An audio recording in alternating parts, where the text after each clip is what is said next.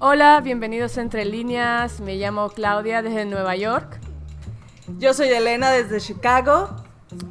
Y aquí les presentamos un episodio especial sobre Samantha Schweblin. Eh, vamos a hablar un poquito sobre ellas y sus libros, eh, de sus cuentos, eh, de nuestra influencia, nuestra manera de ver las cosas. ¿Algo más para agregar, Elena? Eh, las reflexiones y las preguntas que nos, que nos despiertan sus lecturas.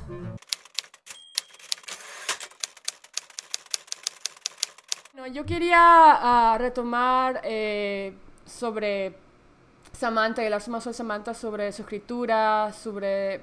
últimamente he leído mucho sobre su literatura. Eh, y bueno, y aparte de eso, que Samantha ha tenido un gran, una un gran este, bienvenida a otras eh, ámbitos literarios fuera del uh, hispanoparlante o de, de, la habla hispana, eh, sobre todo en Estados Unidos, en, inglés y otros países. Y la gente realmente se ha abierto a su literatura, es, su manera de escribir me parece muy original, muy diferente a los eh, escritores que yo he leído. Y realmente, no sé, la manera en que traza lo humano y lo lo más oscuro del lado humano, como dice ella, eh, me, me, mantiene en suspenso cada vez que leo sus cuentos. Este, siempre no tengo una expectativa de lo que va a ocurrir o que lo que va a pasar con el personaje. Es como que ella me da ese sentido de suspenso en sus cuentos y sus historias. No, eh, no sé qué, qué, qué sientes tú, Elena, al leer a Samantha en estos últimos meses. Bueno, eso que decías, eh, que es como una, una escritora, aunque es argentina y, su lenguaje eh, recupera la variedad del español de Argentina, eh, sus historias son, em, se, pueden, se pueden comprender sin conocer eh, la, el em, sin conocer exactamente Argentina, la cultura de Argentina, no, no es una literatura local y, porque aborda temas más bien universales y, sus historias, aunque a veces como en distancia de rescate, tú puedes ver descripciones de la pampa o puedes eh, escuchar, eh, como dije, en la lengua, pero son realmente, las puedes ubicar eh, donde el lector decida.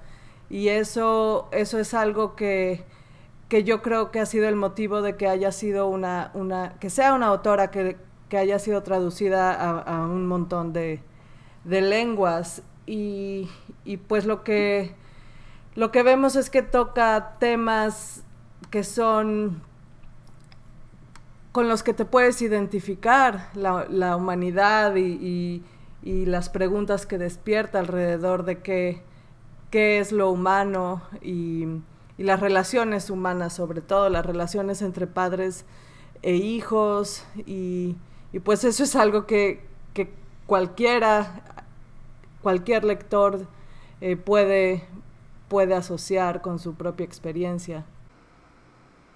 Sí, o sea, mencionas lo las relaciones eh, entre los seres humanos y cómo son más complejas de lo que uno, uno, puede pensar, ¿no? Y lo que hace a veces Shevlin en las historias es como que mostrar el lado oscuro de las relaciones y cómo puede llegar a, ese, un, a un extremo que uno no lo, no lo pensaba. Por ejemplo, eh, últimamente estábamos hablando sobre el un cuento que, estoy, intentando recordar los cuentos que he leído de, de Shevlin, unos que me ha marcado mucho, que me gustó mucho, que, bueno, gustarme es como que algo más allá de gustarme, es como que te da como una sensación, esos cuentos de sensación y, y de, de, acordarte de, lo que pasa, ¿no?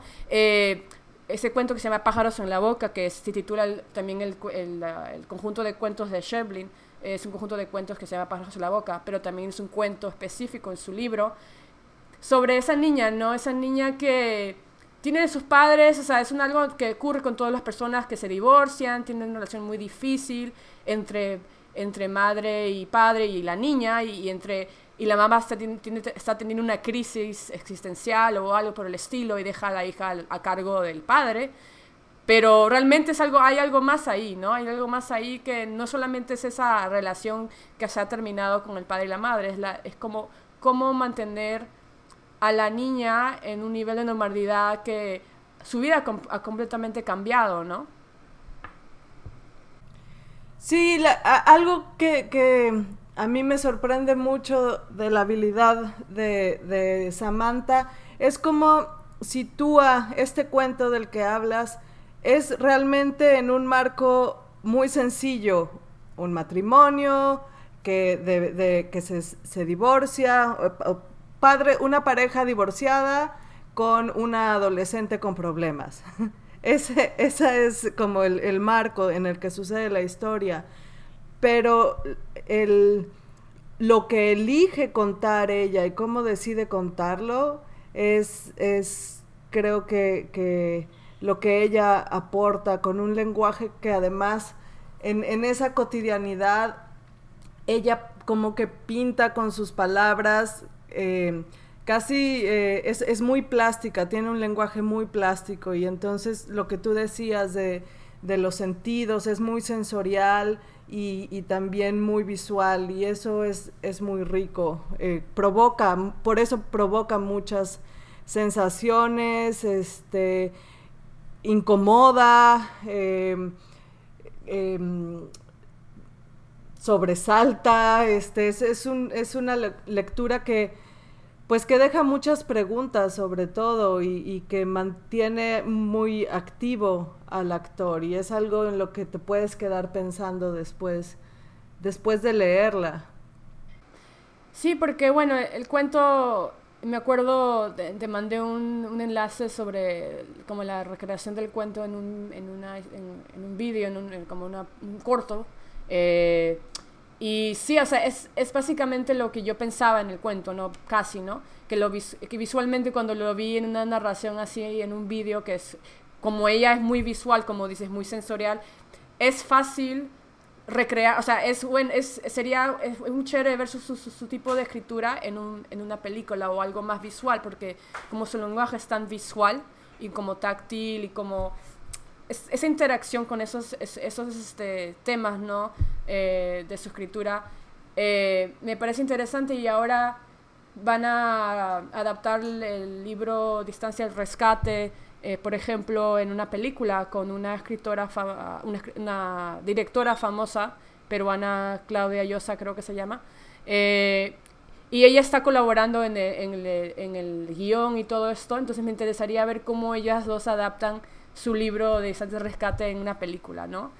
Me parece bien interesante esa, esa transferencia, cómo, cómo van a lograr esa transferencia de un cuento eh, de, lenguaje escrito al, completamente visual, porque finalmente son lenguajes distintos. Y escuchando una, una entrevista con eh, NASCAR, el que escribió La muerte de mi padre, toda la, saga, también él está trabajando en el, en el guion para, para hacer una película y, y recuerdo que decía que pensó que iba a ser como, bueno, pues si yo escribí el libro va a ser fácil eh, adaptarlo a la película y, que se enfrentó con, una tarea bastante compleja. Em, una, no sé, una cosa es la, pantalla de imaginación que, cada lector tiene, la, propia del autor con, la que creó el, el texto y después poder plasmar eso, editar eso en, en, pantalla, ya sea serie o película, es, es una hazaña.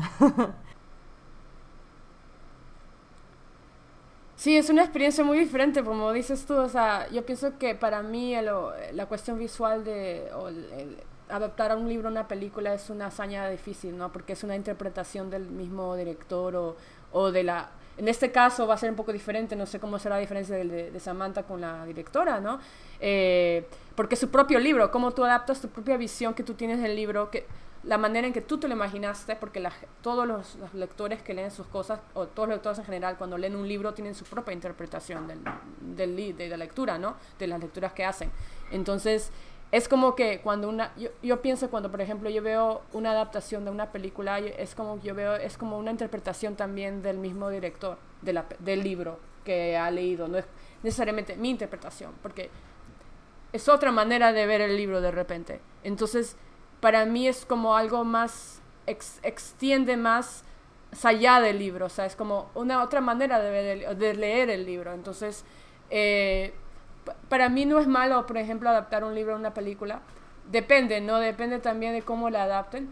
Pero si es una buena película, obviamente yo me imaginaba el mundo, por ejemplo, en otra ocasión que yo he leído, por ejemplo, Elena Ferrante, yo tenía mi propio mundo construido, los personajes de los cinco libros, y al ver la película, o sea, efectivamente es muy auténtica la representación de las, los personajes, como yo los veía, pero tiene su propia interpretación del paisaje y de todo, porque yo no tenía entendido de cómo se veía, mi, o sea, con la descripción yo tenía entendido cómo se veía el, el, ambiente, pero al mismo tiempo es, eh, a mí me gustan las dos versiones, o sea, es diferente, eh, ¿me entiendes? Sí, no estoy diciendo que, que, una sea mejor que otra, hay, hay eh, versiones de, de libros que son que están muy bien logradas. Eh, me acuerdo del, del el libro El libro de la rosa de Humberto Eco.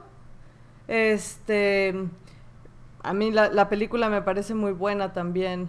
Ya la vi hace años, no me acuerdo, pero este pero sí son son experiencias distintas. Yo siento que, que la película fija esa interpretación y, el texto, pues cada vez que lo leas, se, se pues se se, no sé, recreas una, una, una, experiencia de lectura, una interpretación, ves cosas que antes no veías, eh, eh, asocias con el momento de tu vida en el que estás.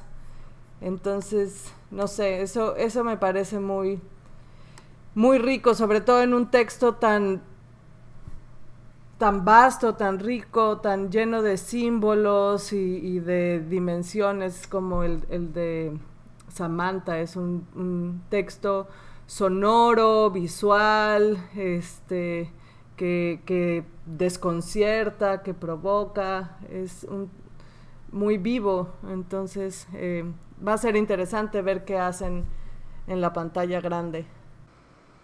Sí, y bueno, últimamente, después de leer este libro y leer Pájaros en la Boca, que aún, me falta leer el de Siete Casas Vacías, creo que me falta leer todavía, son otra compilación de cuentos, leí eh, Kentucky's. Eh, Kentucky's es el nuevo libro de Samantha. Y es un libro diferente a sus otros libros porque enfrenta otra pregunta eh, de la normalidad, ¿no? Que habla sobre sobre básicamente una criatura como un Kentucky, como es como una especie de mascota virtual, eh, como una persona puede comprarla en eh, una tienda X y es como un peluche, en un peluche así pequeño. Y la, la, gracia de este Kentucky es que al obtener este Kentucky, al aprenderlo, otra persona se conecta al Kentucky. Entonces, básicamente, como una camarita al otro mundo de la otra persona. Entonces, la persona que maneja el Kentucky maneja, ve, puede ver cómo es su vida cotidiana. Obviamente la, eh, la, persona que tiene el Kentucky supuestamente es el amo y dueño de la, de la, mascota, el Kentucky, que maneja el Kentucky como, le, como quiera, ¿no? Porque tiene el control del Kentucky. La otra persona solamente puede ver del otro lado del mundo, el otro lado de, sí, de la ciudad, qué sé yo, donde, dependiendo de dónde está, ¿no? Entonces es básicamente, es una mirada extraña mirando tu vida diaria. Es súper creepy, en cierta manera pero puede ocurrir, ¿no? O sea, es como eh, esa, esa sensación de que quieres que te vean, quieres que eh, en los medios sociales como tenemos, ponemos nuestra vida, pero este es como más, ella quiere mostrar como no, pero es diferente también, puede ser como algo más básico, como ver, tener una cámara en tu casa y ver cómo es tu vida.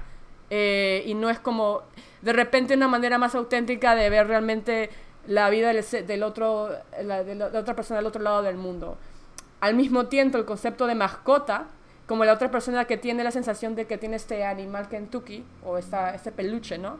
Que, se, que puede caminar y todo, hace sonidos y puede, si, si se quiere comunicar, porque realmente es como una mascota, es como un animal, no puede hablar.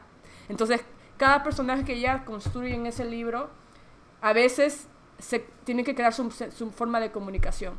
Eh, o, por ejemplo, hacen como una tabla con letras, se comunican con sí o con no, o con sonidos.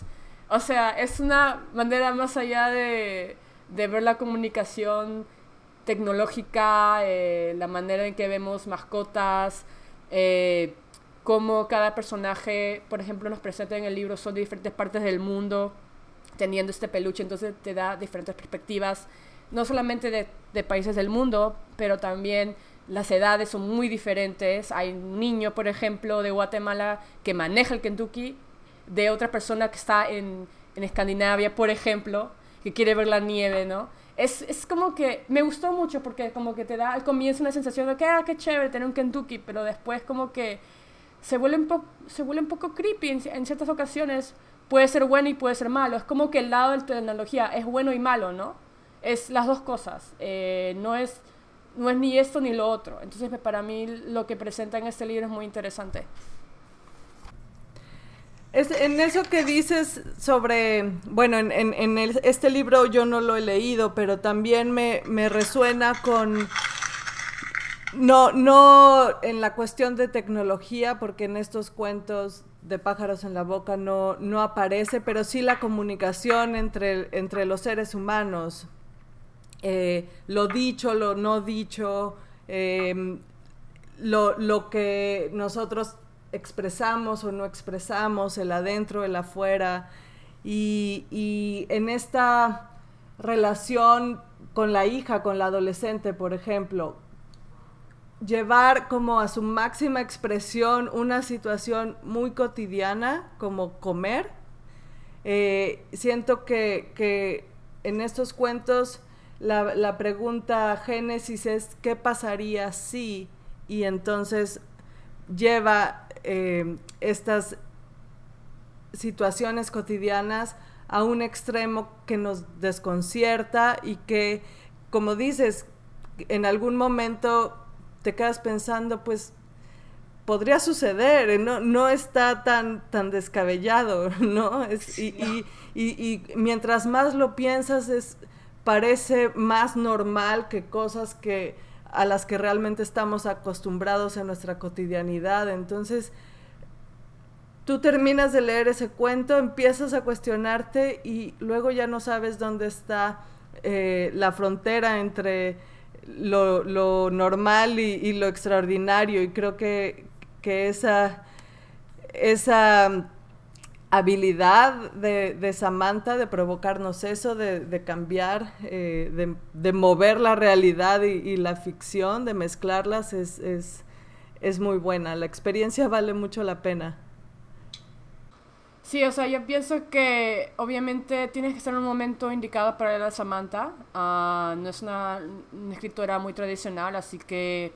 Pero tampoco es una persona inaccesible. Yo pienso que a pesar de que ella tiene esa sensación de, de darnos, enseñarnos el otro lado humano, el, lado más oscuro humano que puede, o, o, fuera de la normalidad, fuera de lo normal. Su prosa es muy accesible y yo pienso que si te aventuras a uno de esos cuentos, a una de esas historias, lo chévere de leer ella es que puedes crear tu propia interpretación, ¿no? Eh, de los hechos, o puedes llegar a una interpretación universal con los otros lectores, puede ser, es como las dos cosas, ¿no? Entonces, yo pienso que debería, debería la gente de, de probar su literatura. Sí, aunque, aunque creo que debe ser un, un, lector que esté dispuesto a cuestionarse y, y, que esté abierto a la indeterminación, porque sus cuentos no, no cierran, el lector los cierra, entonces eh, son, son muy buenos para para conversar después con, con, otras personas y compartir esas, esas experiencias de lectura. Bueno, ahí los dejamos chicos un poquito sobre Samantha. Esperamos que lean sus libros y nos comenten algunos de sus lecturas sobre ella y de su, de su, de su narrativa. Disfruten y coman rico. Adiós.